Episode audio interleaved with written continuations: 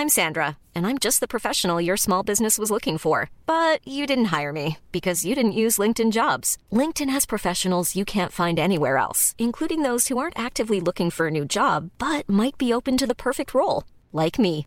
In a given month, over 70% of LinkedIn users don't visit other leading job sites. So if you're not looking on LinkedIn, you'll miss out on great candidates like Sandra. Start hiring professionals like a professional. Post your free job on linkedin.com/people today. Nous sommes en guerre.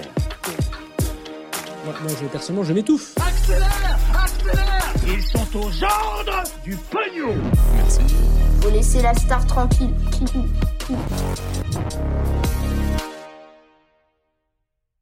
Salut c'est Hugo, j'espère que vous allez bien. Comme chaque jour, du lundi au vendredi, on est parti pour un nouveau résumé de l'actualité du jour. Vous allez le voir, il y a une actu assez chargée aujourd'hui pour changer, mais il y a aussi notamment des bonnes nouvelles concernant un potentiel déconfinement progressif. On en parle donc dans quelques instants et on commence sans plus tarder avec la première actu. Et la première actu rapidement, c'est une décision de justice historique aux États-Unis. L'ex-policier Derek Chauvin a été reconnu coupable du meurtre de George Floyd, un Afro-Américain qu'il avait donc interpellé il y a un an dans la ville de Minneapolis. Derek Chauvin était accusé d'avoir asphyxié George Floyd en maintenant son genou sur son cou après l'avoir plaqué au sol.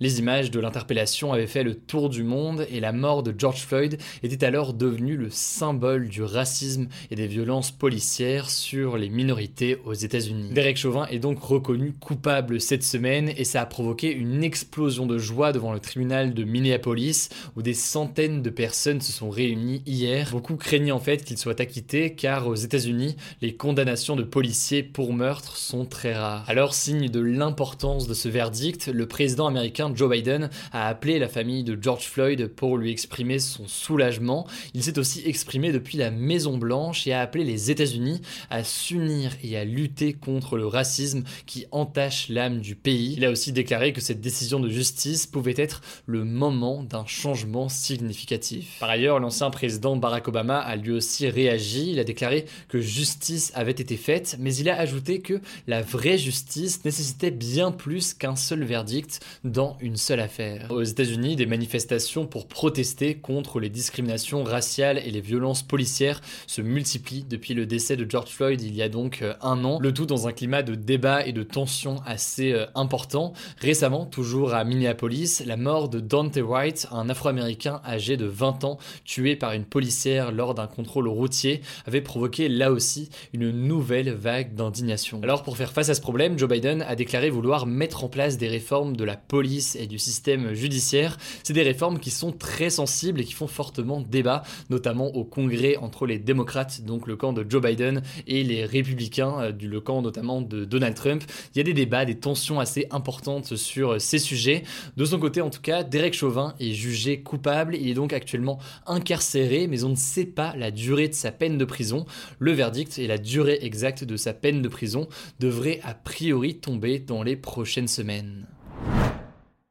Allez, on continue avec le sujet du jour. Vous l'avez vu dans le titre, la réouverture des terrasses et l'allègement du couvre-feu devrait bientôt être annoncé. Et ça, ça fait plaisir. Je me permets d'avoir un grand sourire du coup, puisque si c'est confirmé, ça fait plutôt plaisir. En fait, d'après plusieurs médias, dont l'AFP, mais aussi euh, Le Figaro, il y a deux dates importantes à retenir. La première date, c'est le 3 mai prochain, donc dans un peu plus de, là on est quoi, donc un peu plus d'une semaine pour faire très simple.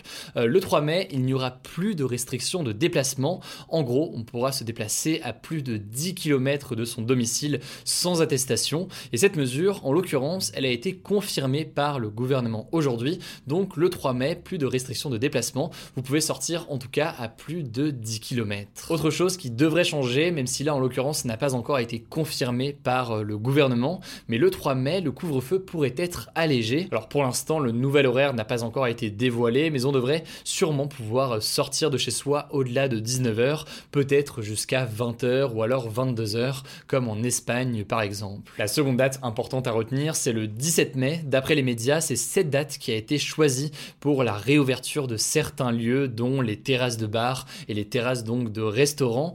Les lieux culturels pourraient aussi euh, rouvrir à cette date, le 17 mai.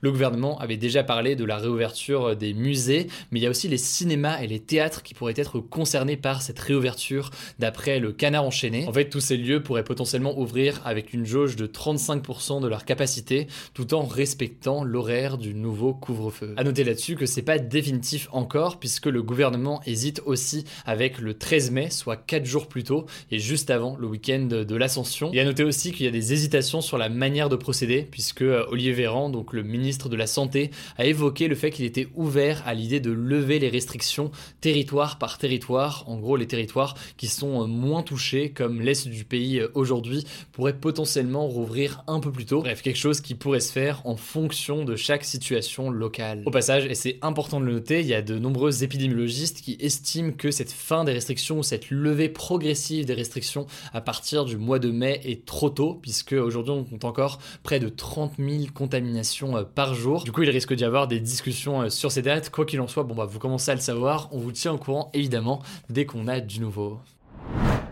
Allez, c'est l'heure de l'actualité en bref. Deux actus aujourd'hui et d'abord cette première info, le projet de Super League de football qui réunissait donc 12 grands clubs européens pour créer une compétition commune semble finalement mort 48 heures après son annonce. Faut savoir qu'une majorité de supporters étaient contre ce projet, jugeant que la motivation principale de ces 12 clubs participants était financière. Certains joueurs s'y étaient d'ailleurs publiquement opposés et au moment donc où on tourne cette vidéo, aujourd'hui, déjà 9 clubs sur les 12 se sont retirés du projet. Bref, face à la polémique importante ces derniers jours, la Super League est suspendue pour le moment. Certains s'en félicitent, d'autres disent que la réforme de la Ligue des Champions prévue pour 2024 n'est pas beaucoup mieux que la Super League et elle favorise les grands clubs. Bref, là on va pas rentrer dans tous les détails techniques, mais ça me semblait important de vous faire déjà ce petit point et puis pourquoi pas, on en reparlera dès qu'on a du nouveau.